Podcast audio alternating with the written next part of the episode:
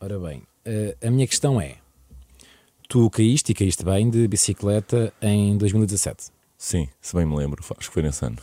Dentes partidos, cicatrizes. Nariz partido, alma partida também. Fiz uma luxação no ombro que nunca cheguei a curar bem. Mas o teu, o teu atual veículo Sim. não é mais perigoso? Olha, surpreendentemente não. É, uma- é um veículo do futuro, equilibra-se sozinho praticamente. Achas que está para ver depois? Claro que sim. Miguel Caixeiro, a.k.a. Michael Knight, a.k.a. DJ on the Mic, mas se calhar vamos mesmo pelo início, não é? A.k.a. Don C. Ui, o que é que tu foste buscar? Don C ia gravar com a Agira Telheiras? Sim, primeira vez que gravei uma música em nome próprio foi no, no segundo esquerdo, no mítico segundo esquerdo. Bateu? Bateu na escola secundária, bateu bastante, por acaso. Era bem. E, e é verídico que Don C acaba com a dica da Horta Nova? Ah, sim, foi um dos impactos. Foi uma das coisas que impactou essa decisão, Explica-me lá isso. incluindo outras. Ah, opa, não sei. eh, houve, houve uma música, uma música em que eu disse Horta Nova, porque tinha amigos na Horta Nova, e na altura o pessoal de lá achou que eu não deveria estar a representar um bairro onde eu não moro, que hoje em dia acho que tem razão. Na altura eu não estava a perceber muito bem o porquê, porque até estava a dar aquele props. Ah, mas pronto, isso gerou alguma tensão e eu também acho que isso tem a ver com o facto de que eu tinha alguma qualidade para a altura e eles não gostaram muito disso também. Mas tudo bem, hoje em dia falo com essas pessoas tranquilamente. E isso fez-me um bocado pensar que se calhar eu não pertencia tanto assim àquele mundo como eu queria pertencer, ou como eu achava que pertencia.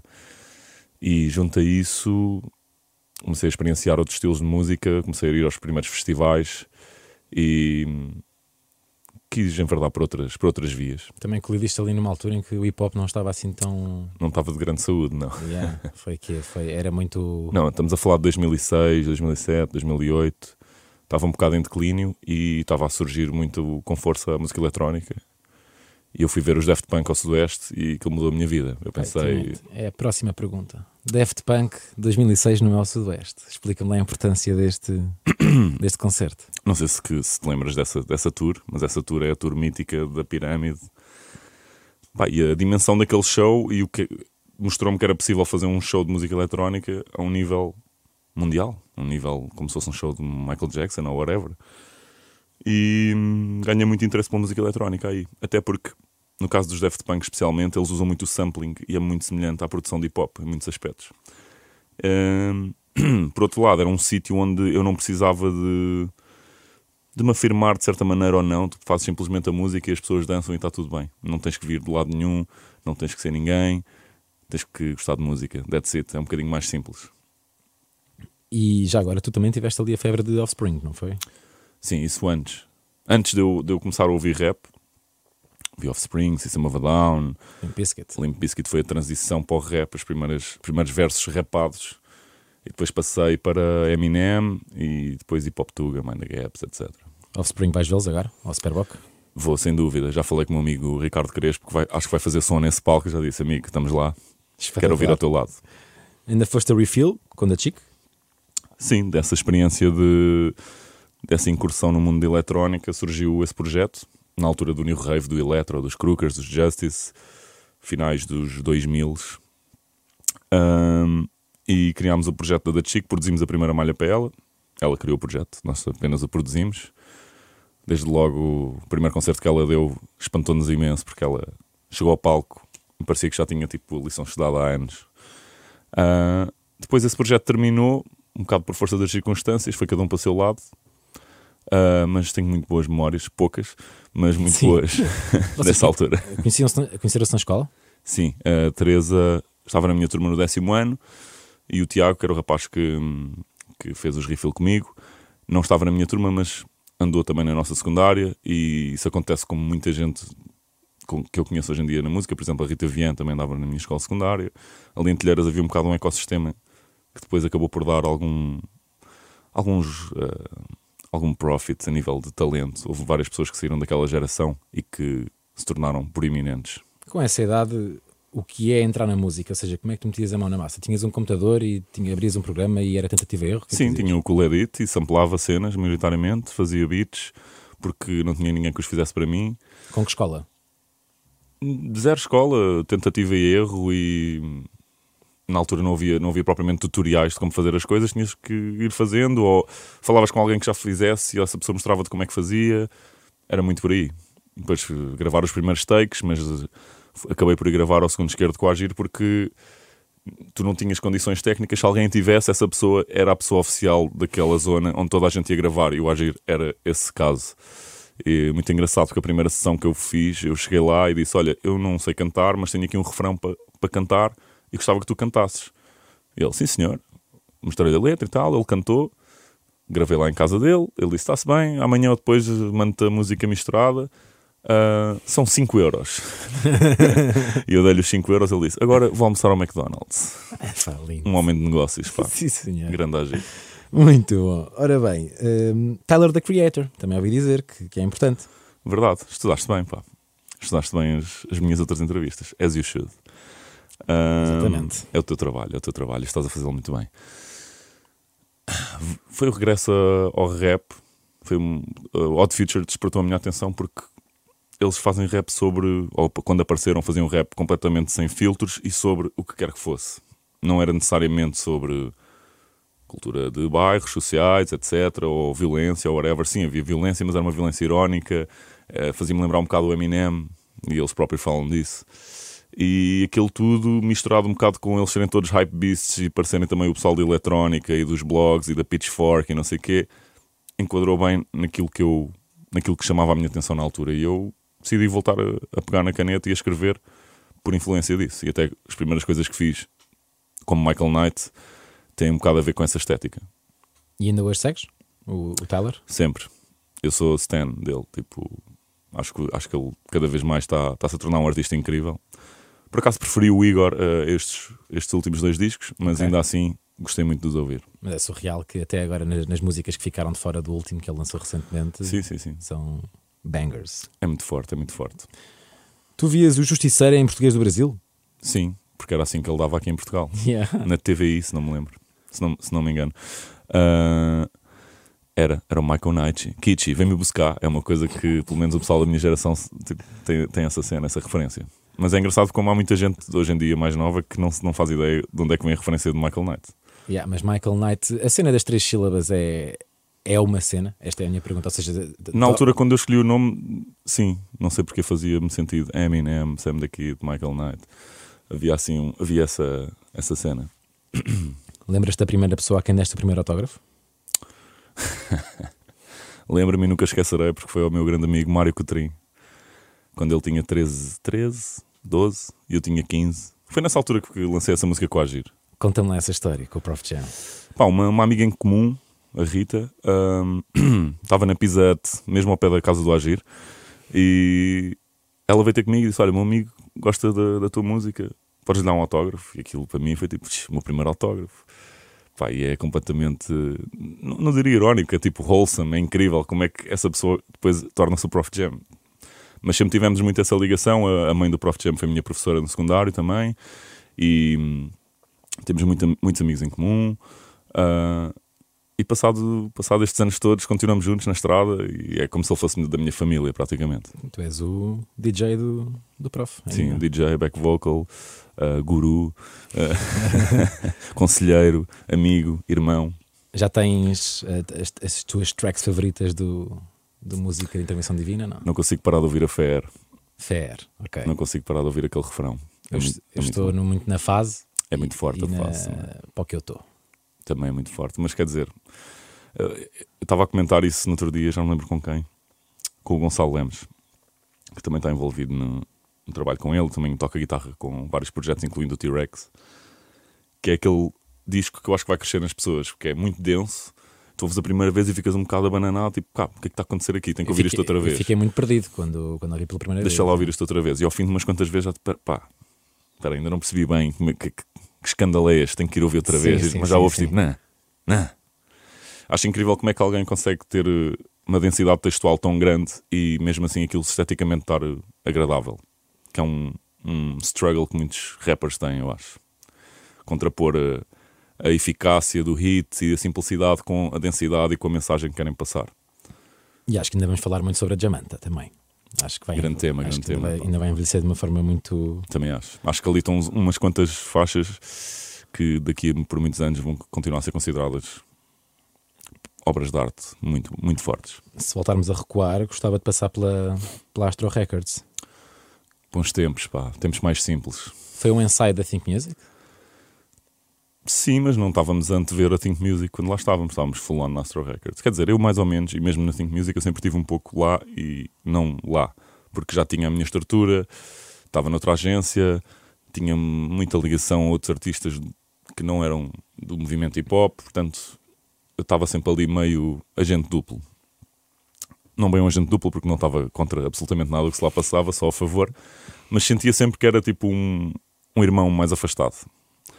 Mas foi muito importante Astro Records, sem dúvida. Acho que para nós e para muita gente daquela geração, ah, e para mim significou um bocado aquela cena do Odd Future, tipo os miúdos que estão a aparecer com uma cena um bocado fora da caixa e que estão a arriscar.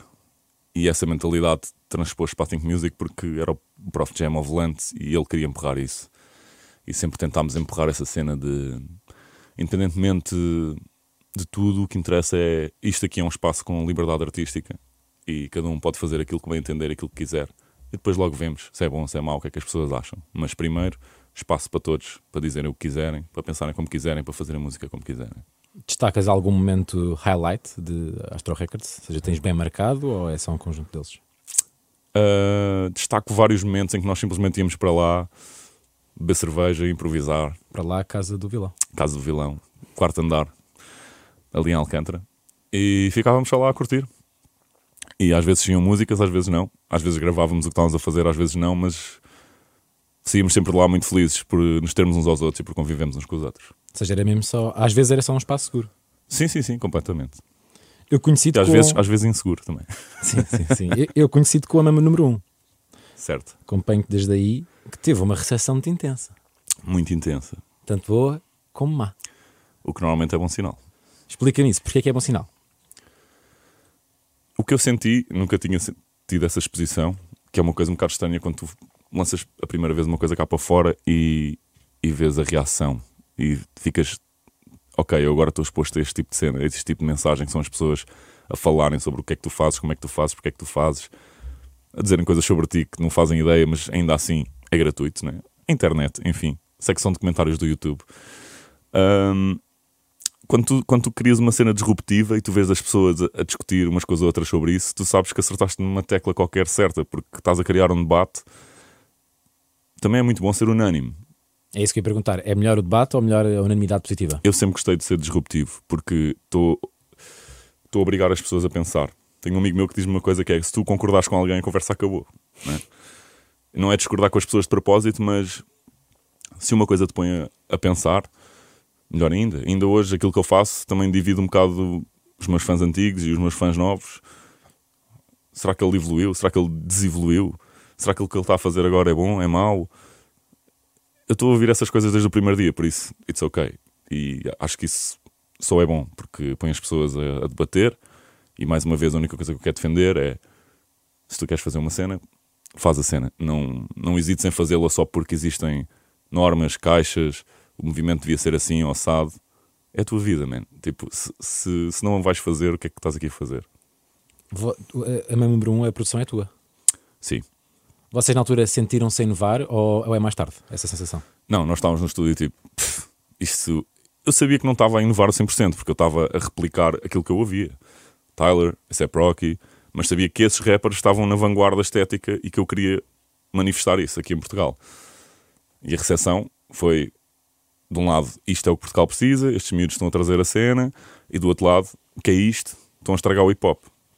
Que se tu fores ver esse, esse tema hoje em dia, se fosse lançado hoje, ninguém ia dizer isso. Claro que não. Mas, eh, passado uns anos, veio o Sipin Purp e disseram a mesma coisa. É isso que eu ia dizer, voltou a acontecer com a Think Music.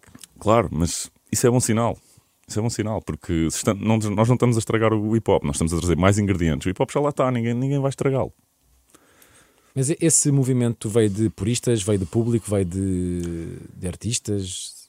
Acho que há certos movimentos, especialmente o hip hop e o rock, mais, mais propriamente até o metal, se calhar, como são muito enraizados e muito fortes e vêm de uma cultura muito específica, têm quase um código, um código de honra, e isso é ok. Mas então eu, eu disse logo: se é assim, então não me considerem do vosso movimento. I'm okay with that. Eu não quero assim tanto pertencer essa, essa cena onde vocês estão, especialmente porque vocês não querem que haja diferença e que haja.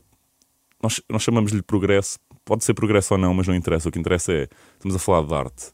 E quando me dizem a mim que preferem que uma coisa não exista em vez dela existir, isso é muito triste de se ouvir.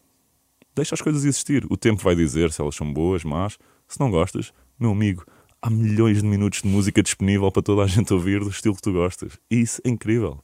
Voltou um bocado agora a acontecer também no cenário estrangeiro com o Jack Harlow. Jack Harlow lançou o Come Home da Kids Miss You. Sim.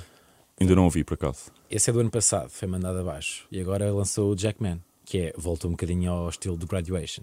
E já voltou a ter talento. Como voltou um bocadinho à, à estética antiga, que é um bocadinho mais o Lyrical Miracle, como já não é tão para os bangers e comercial, como foi Certo. ano passado, já voltou a ser bom. Uhum. E foi uma coisa que me chateou muito. Porque ele sempre foi bom. Simplesmente, se calhar, não foi para os ouvidos de toda a gente. Já dizia o grande Rick Rubin: a pior coisa que um artista pode fazer é dar ouvidos às pessoas, aos seus ouvintes. Porque aí estás-te a limitar e muitas vezes as pessoas dizem uma coisa, passado um ano, essa opinião já ardeu. E essas pessoas já estão a pensar na mesma coisa de outra maneira. É impressionante a, a força que o Rick Rubin está a ter nos artistas. É a terceira entrevista desta temporada que é mencionado. Já foi no Richie, já foi no Charlie Beats também. Porque ele. Pronto, porque é ótimo, não é? Sim, mas ele sem fazer grande coisa diz tudo, que é simplificar as coisas ao mais básico, ao mais rudimentar. Essa questão da, da bifurcação de opiniões também volta a acontecer ali no, no intermissão, não é? Hum. O, o capacete barra ah, arco-íris. Tens um comentário muito bonito no YouTube. Não sei se, se vais. Se não me vais vendo, recordo, não me recordo. Porque até é, é, é mais ou menos recente que diz: lembro-me de ouvir isto quando saiu. Agora que vejo na altura, não percebi nada de música. Isto sim é arte e não só esteve à frente do seu tempo, como ainda está. Uau, obrigado à pessoa que comentou isso. Sentes-te incompreendido, de alguma forma? Uh, durante muito tempo alimentei muito essa ideia sobre mim. E por um lado isso era tipo combustível, por outro lado é um bocado, uma cena um bocado tóxica, porque estás sempre naquela do ah, porque as pessoas não percebem. É um bocado condescendente, sabes? Hoje em dia não penso tanto isso, penso que quem me compreende, compreende, quem não compreende, tudo bem. Já tive mais essa ambição, de ser compreendido e também de ser incompreendido e de poder manifestar isso e dizer, gabar-me disso, ah, porque eu sou diferente e porque eu, as pessoas não percebem. Isso para mim hoje não conta muito. Não chegou a acontecer na altura, na Think, quando já não dividiam opiniões, ficavam. "É, Está tudo a gostar já. Um bocado. É tipo, isto está, está a ficar boring. Está a ficar boring. Lembro-me de ter essas conversas, especialmente com o Nelson. Tive uma conversa muito engraçada sobre o intermissão com ele. Na altura ele não era o meu manager, mas eu ah, chegava-me ao pé dele para, para ouvir opiniões. Assim como toda a gente na Think Music. E ele era uma pessoa que estava um bocado fora da música e acabava por nos, por, por nos mostrar uma amostra do que é que é um público mais genérico, que não faz música.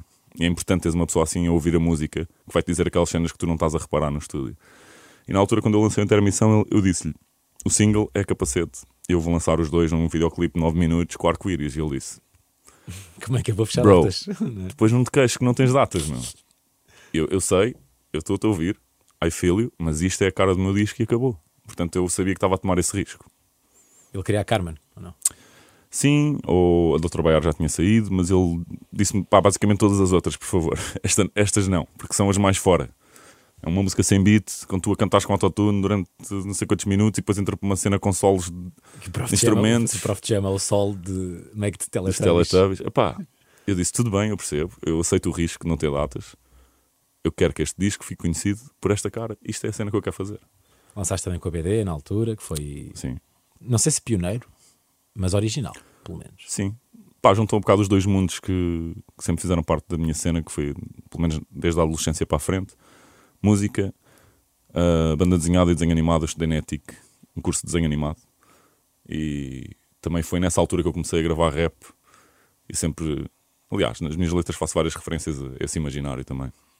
Foi até o, o, o artista do, do livro deu-te props e foi assim que começou a relação, não é? Ou seja, ele era teu fã, Ah, o, o artista não, mas o editor sim. o editor. Ele arranjou um artista brasileiro, o Marcos, para fazer e o Miguel tem, tem uma, uma editora de BD e chegámos em um acordo para fazer a cena e foi brutal, foi brutal. Ainda hoje, pá, só o facto de eu já ter uma BD com uma história minha e com desenhos meus já está a valer. Se as pessoas gostaram, ainda melhor. Consideras que a ironia e o humor retiram obrigatoriamente peso artístico a um artista? Isso é uma pergunta muito profunda. Não acho que retirem peso, mas se calhar servem um bocado para limpar o ar. Acho que se calhar há muitos artistas que usam isso para se desresponsabilizarem de alguma seriedade, especialmente no início da carreira. Mas acho que, como qualquer ingrediente, tem que ter peso e medida e não pode servir como muleta para sempre. Tem que ser uma coisa que se integra no resto da obra toda. Eu adoro ironia, sarcasmo. No entanto, isso não pode ser uh, maior do que a qualidade que eu quero obter, a estética que eu quero executar. Tem que estar tudo mais ou menos de mão dada. Se pensarmos, por exemplo, eu sou muito fã dele, do Lil Dicky, não sei se acompanhas. Sim, eu... Gostei mais, eu gosto mais da série dele do que da música dele. Muita gente diz isso, sim. Mas ele, ele sofreu muito com essa questão. Sofreu, quer dizer, pelo, pelo menos escreveu muito sobre isso e tem videoclipes em que retrata isso. Em que ele até tem um videoclipe, acho que é na Freaky Friday, com o Chris Brown, hum. em que a cena inicial é um fã que está com a namorada e diz: Ei, Lil Dicky, estás aqui e tal. E a namorada pergunta quem é, ele diz: Ah, é um, um comediante, ou, ou seja, um comedian rapper. Uhum. E ele diz: Ah, não, sou rapper. Ele diz: Pois, porque se estás a brincar não podes ser porque é suposto ser sério e isso não, é, isso não é meio surreal, ou seja, tens que ser sério, se queres ser rapper tens que ser sério. Eu acho bem ele falar disso e expor isso, mas na verdade ele estava um bocado, ele sabia um bocado aquilo em que estava a meter, né? também há que saber isso, há que saber que se tu pensares em ti como é que tu percepcionas os outros, tu consegues ver um bocado como é que as pessoas te vão percepcionar a ti, porque os estereótipos existem. Se tu te apresentas como um rapper que, cujo conteúdo é quase todo com comédia, as pessoas não vão saber se tu és um rapper ou um comediante. As pessoas gostam mesmo que tenhas tipo uma etiqueta bem definida daquilo que tu és. Mas tu fazes disso?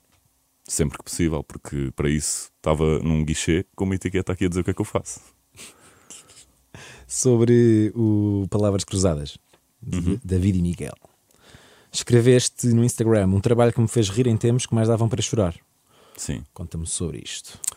Que tempos foram Estamos a falar do Covid, não é? Pois. Uma altura em que eu e todos os meus colegas da indústria, sejam músicos, sejam técnicos, toda a gente, as produtoras de eventos, basicamente passámos de. Eu passei de um ano que ia ser. Foi o meu melhor ano financeiramente e profissionalmente, para zero. E foi um choque complicado de gerir, especialmente quando nós estávamos ali num, num pico da Think Music, a cena estava a entrar na engrenagem e o Prof Jam ia fazer o segundo, segundo ano da tour do FFFF são seis Fs. Uh, e aquilo foi tipo um, uma, uma, bomba atómica na, na, indústria musical. Hoje em dia já consigo olhar para isso com mais. com menos peso, mas na altura foi, foi complicado a nível de saúde mental, eu acho, para muita gente. Foi um bocado desesperante. E daí surgiu esse projeto. Como? Já agora? Já tinha falado com o David, já tínhamos feito. Já se conheciam? Colaborações em, em Corona. Okay. E no disco dele, do Miramar Confidencial, fizemos um tema que eu lhe lancei, mandei-lhe mandei a maquete com dois versos. Ele disse: Eu vou só pôr um verso porque o meu disco é maioritariamente instrumental. Mas um dia, quando fizermos uma cena aos dois, já, já pode ser mais à tua maneira. Eu, Sim, senhor. Cheguei ao Porto e disse: Olha, David, uh, mudei-me para o Porto e disse: Olha, estou aqui no Porto a viver, bora, quero fazer mais coisas contigo, vamos embora. E depois aconteceu o Covid e parou tudo. E houve uma oportunidade de, de fazer as coisas do zero. Ou seja, repensar como é que eu ia encarar a cena. Já não tinha que estar a fazer mais um hit de rap para os próximos dois meses, porque temos que pensar na estrada e temos que vender datas e etc. E pá, pá, pá. Não, parou tudo. Então, se parou tudo, podes ir. Espera aí, agora vamos começar aqui um projeto, mas eu vou-me apresentar de outra maneira. Vou experimentar outra coisa. E a cena fluiu super bem, uh, foi super divertido. Foram sessões de estúdio em que eu estava tipo, a rir e que até senti uma ausência de pressão que eu já não sentia há muito tempo porque tens essa cena de. O rap é um, é um meio muito competitivo, que cada vez mais, porque cada vez há mais artistas com qualidade.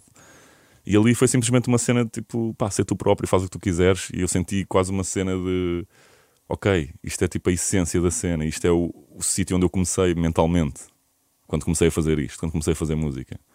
Senti esse espaço. Voltaste ao dono de si? Talvez. Ao dono de si. dono de si, exatamente. É, a tua. Hum o teu hábito, aliás, de, de incluir Portugalidade nas tuas obras é, é, é sem querer ou, ou, ou, premeditado? Porque vais tendo, tens o fado no. Sempre, na, na sempre, sempre premeditado. Sempre premeditado. Porquê? Já agora? Mamo de número 1 um, tem a sample da Canimambo, do João Marito dela. Eu sempre quis samplar música portuguesa, uh, reinventar música portuguesa. Acho que isso tem muito a ver com, com os meus pais e com a maneira como eu fui criado em casa. O meu pai faz parte da música portuguesa também foi membro da Brigada Vitor Jara nos anos 70 e nos anos 90 teve um projeto de música pimba irónico. Quinzinho de Portugal. Exatamente. E a minha casa sempre se ouviu muita música portuguesa, e não só, mas muita música portuguesa e muitos trocadilhos e muitas piadas. Acho que é daí que vem, que é uma coisa que eu inicialmente na minha vida queria rejeitar um bocado essa herança do meu pai, até porque ele nunca me motivou muito para fazer música, porque acho que não queria que eu tivesse a mesma experiência de vida que ele teve, assim, caótica e desorganizada e etc. Uh, mas de repente apercebi-me que isso está no sangue mesmo e é uma coisa que eu não só fiz, mesmo ao querer me afastar esteticamente dele, sempre quis manter essa cena de pôr elementos portugueses e quanto mais tempo passa, mais eu estou perto do que ele fazia. que é uma coisa que eu nunca pensei que fosse possível, sinceramente, e que no fundo é óbvio que iria acontecer, acho eu. E, e achas possível de David e Miguel surgir agora um caminho de Miguel? Sim, na verdade é isso que eu estou a fazer agora. Olha. É isso que eu estou a fazer agora. Uh, não, não, não pondo Michael Knight de parte, neste momento está-me a dar muito mais prazer fazer alimentar esse personagem.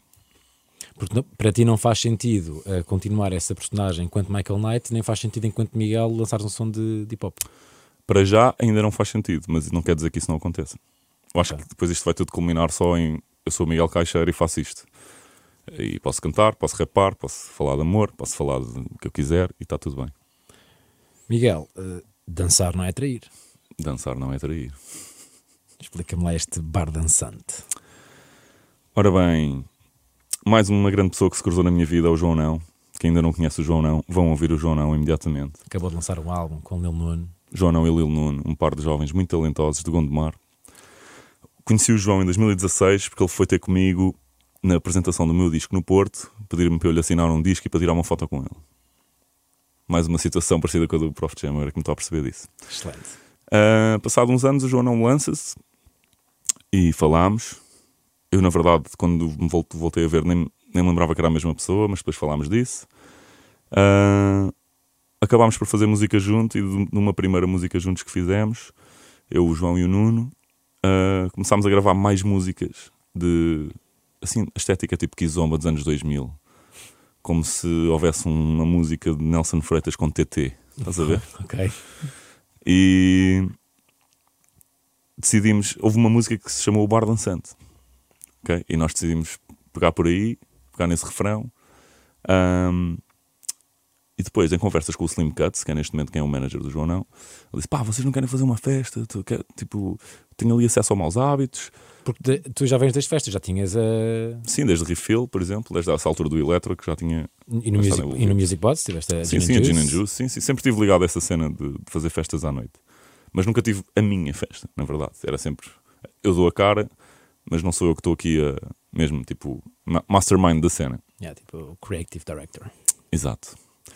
E o Slim olhou para nós e disse: pá, malta, bora aí fazer uma cena. Ah, e nós, olha, para aí, temos aquela cena do bar dançante, isto até é fixe para se calhar quando lançarmos isto, promovermos isto. Não sei se vai acontecer ou não, mas não interessa. O que estamos a fazer agora é usar o teases de, desse, desses temas nos vídeos promocionais. Uh, epá, eu acho que se fazia falta uma festa de, de música, não só portuguesa, música de baile.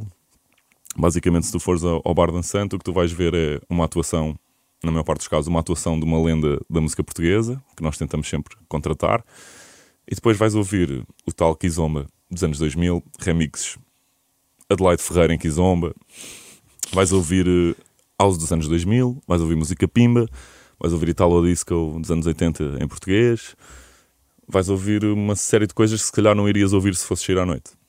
Qual é a reação da equipa do Marante quando em abril tem o plano B completamente à pinha? Não, não foi no plano B, foi no Maus. No Maus, ah, hábitos. hábitos, é verdade. Opa, foi igual à nossa. Foi, nós, nós sabíamos que isto ia correr bem, mas não sabíamos que ia correr tão bem. E fiquei a sentir muito mal por não estar no Porto naquela noite. As fotografias são. As fotografias, os vídeos. é engraçado que o manager dele disse: pá, isto nem nas queimas, esta recepção, a intensidade da recepção, as pessoas estavam aos gritos, marante, e não deixavam o homem falar uh, entre as músicas, pá, estava um ambiente ali mesmo elétrico. E eu estava-lhe a dizer: pá, isto é o pessoal que não vai às cenas académicas, porque são demasiado alternativos para isso, e que só vão às terriolas quando vão ter com os avós no verão e têm sede de ouvir este tipo de música e não é na cena do género Kim Barreiros vai à queima, bora todos para a palhaçada. É tipo, respeitam esta cena, tipo, respeitam a música portuguesa num sentido de. Óbvio que também as, as pessoas vão sempre ouvir música portuguesa meio ironicamente, mas por outro lado foi mesmo incrível ver tipo ali um marante com 74 anos a cantar e pessoas com 20 e poucos anos quase a chorarem de emoção a ver, a ver o concerto. Eu acordei com, com o story. Bem, não sei se posso dizer isto, depois tenho que perguntar. Foi o Chicão, foi o Chicão. E yeah, o instinto meteu. Acho incrível ele ter chorado. Ele disse mesmo, ele disse: primeira vez que chorei num, num concerto Marante no, no Maus Hábitos. Nós não estávamos à espera. Nós estávamos a fazer o soundcheck do Marante. O Marante, às tantas vai descansar um bocadito e nós estamos ali a falar e tá lá fora da sala de, de já foste ao Maus? Nunca fui. Ok, aquilo tem uma sala de clubbing, depois tem uma zona cá fora e tem umas escadas até lá abaixo. E nós estávamos a ouvir o pessoal a cantar José Pinhal no corredor à meia-noite, antes daquilo abrir. O pessoal já estava tipo, dê-nos música portuguesa, bora, estamos prontos. E a fila ia quase até à Praça dos Poveiros. Incrível. Encontraste aí Fantástico. mesmo uma, uma, lacuna bonita no, no mercado da noite, não é? Sim, sim. E também ouvi dizer que quem está a ver, a ouvir esta entrevista, se quiser cantar com autotune. é, é verdade, é verdade. Eu já o fiz. Já o fizeste? Eu já lá fui. Gostaste? Fui, gostei muito. Fui, Por acaso estiveste muito bem. Fui na noite de Trágico. Pois é, pois é. essa foi muito específica. Cantei chutes. Eu, na minha cabeça eu. Mas foste mágico. Eu, obrigado. Na minha cabeça arrebentei com a sala. Não, mas também no karaoke mágico é impossível falhar. Pois é? é? mas se bem, nem toda a gente canta bem de autotune, não é? É verdade, é verdade. Porque nós não temos INIR. Ou seja, a pessoa que está a cantar não ouve assim tão bem o que está a fazer. Nem INIR, nem dera, quem não tem sim, nada. Sim, sim, sim, sim, sim, sim, sim. Fala-me lá de karaoke mágico, que por acaso a noite em que eu fui é karaoke trágico, não sei uhum. se agora vai ter sempre um tema ou não. Agora, quando começou não, mas agora vou fazer nos feriados. Okay. E é sempre mais ou menos temático, tendo em conta o feriado que é. Mas isto tudo começou com uma ideia de já não me lembro quando, quando, é que eu me lembrei disso, mas aquela ideia de, especialmente como artistas como eu, o Prof, uma fama, começaram a emergir e muita malta é anti-autotune. Sim. Porque eu acho incrível discriminar uma tecnologia. Porque a maior parte das pessoas que falam disso não, pode não gostar da estética, mas a opinião delas é que aquilo não é válido. É batota. É batota. E sim, é batota, mas se não fosse autotune eu não conseguiria explorar uma range vocal que eu agora tenho. Porque antes tinha medo de arriscar, e como tinha uma ferramenta que me ajudou, hoje em dia arrisco muito mais. Hoje em dia já calibro aquilo para não ter tanto autotune como tinha antes. Mas pronto, é um tema controverso, não é? E as pessoas queixam-se muito de é, os aquela... artistas usam autotune, estão a fazer batota, etc. É para okay, se não então, cantar, não cantes, não é? E se nós dessemos o autotune às pessoas, para a mão das pessoas para elas experimentarem? Yeah. E depois eu estou sempre a publicitar, isto é impossível falhar, nunca falha. A verdade é que não é bem assim. Mas eu estou sempre lá para apoiar. As é pessoas cantam vai, com o microfone é, e eu estou a comentar a atuação é que com a o microfone. parte é essa, a melhor parte são os comentários. Eu estava a cantar e ouvindo o que tu ias dizer, tu estás a comentar claro. enquanto a pessoa está na performance. Tem muita graça. Tem muita Quanto graça. mais desafinado, mais eu comento. Yeah, Digo, uh. fantástico. Yeah. Como vêem, não falha. Yeah. Mas pá, é um evento que começou meio na, na brincadeira mas sinceramente é dos que me dá mais gosto de fazer. E eu também encontrei aí uma vertente, para além da minha vertente de músico e de cantor e de performer, que é essa vertente de anfitrião de um evento convidar-vos a vir à, à, minha casa e estou ali basicamente 5 horas a entreter a malta, a passar som, a dar-lhes que cantar, a cantar com eles.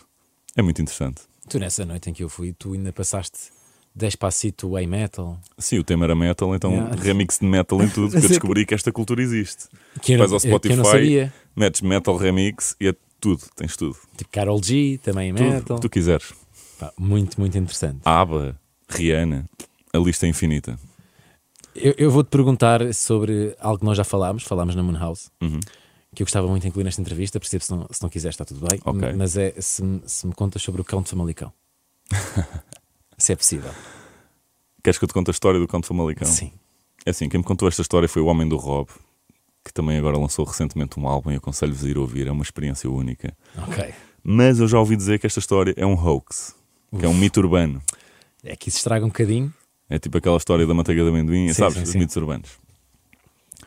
Então havia um, havia um senhor que tinha um cão, um rapaz de Famalicão que tinha um cão. E esse cão, um dia aparece-lhe em casa estava com um amigo em casa e aparece o cão dele com o cão do vizinho na boca, morto. E eles olham para aquilo e dizem: Pá, o que é que vamos fazer com o cão agora? E o outro diz: Já sei. Então eles lavaram o cão, saltaram o quintal do vizinho e deixaram lá o cão, assim, paradinho, na casota. E foram-se embora. E nunca mais falam nisto. Passados uns dias encontram o vizinho. Então, senhora Mila, tudo bem? Senhora Mila, cara. E ele, pá, não estou nada bem. Vocês não, não fazem ideia o que é que me aconteceu. O que é que aconteceu? Imagine, o meu cão morreu, eu enterrei-o e ele apareceu-me todo lavado na casota.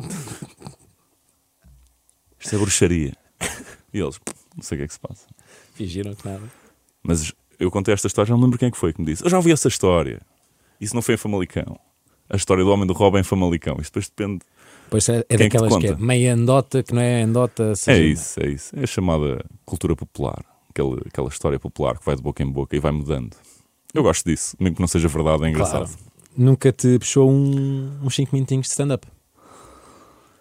Epá, eu acho que stand-up comedy é, é uma cena muito difícil. Pá. Fazer música também. Sim, mas eu já, como já faço há muito tempo, prefiro fazer stand-up assim às fatias, no meio das músicas. Sim. Ou, por exemplo, no karaoke. Porque é tipo, se não tiver piada, pá, um gajo mete uma música e a coisa segue. Agora estar ali uma hora só a falar, eu acho que isso é, é de valor quem faz isso, sinceramente. Dou, dou muito respeito a essas pessoas. Mas e qualquer tipo de entretenimento fora da música? Tens assim algo que, que te puxe? Um podcast, por exemplo? Sim, sim, sim. Tenho andado a consumir muitos podcasts e tenho muita vontade de entrar por aí. Se bem que, se calhar, a última coisa que o mundo precisa é mais um podcast. Sim. Já há alguns. Mas eh, gostava, gostava de ter até. Acho que é- era fixe as personalidades artísticas terem uma, uma linguagem mais séria, ou um sítio onde possam ter uma linguagem mais séria, onde possam debater coisas, por exemplo, política, filosofia, ciência, opiniões controversas, sem ser aquela coisa do podcast, da palhaçada, que é uma coisa que se faz muito aqui em Portugal. Ou seja, apesar da tua ironia e do humor que, que carregas na, na tua arte, se fosse um podcast, gostavas de ir para uma, para uma tecla mais séria. Sim, e se fizer outro a brincar também está tudo. Ah, mas eh, é um sítio onde podes canalizar uma energia que normalmente não canalizo publicamente. Gosto muito da liberdade com que tu vives. É muito. inspira muito. Pá, se não for assim, não é? 34 anos de Miguel Caixeiro, 11 de Michael Knight, 0 a fazer o que não queres. Eh, eu sei que eu disse isso, mas isso não é bem assim. Já, já passei anos a fazer o que não, o que não queria. Mas, fiz- mas é uma descrição muito bonita no teu Instagram. Yeah. Gostei. Yeah. Tanto fiz copy-paste agora para acabar a entrevista, acho que fica bem. Obrigado. Gostei muito. Obrigado, eu, meu querido.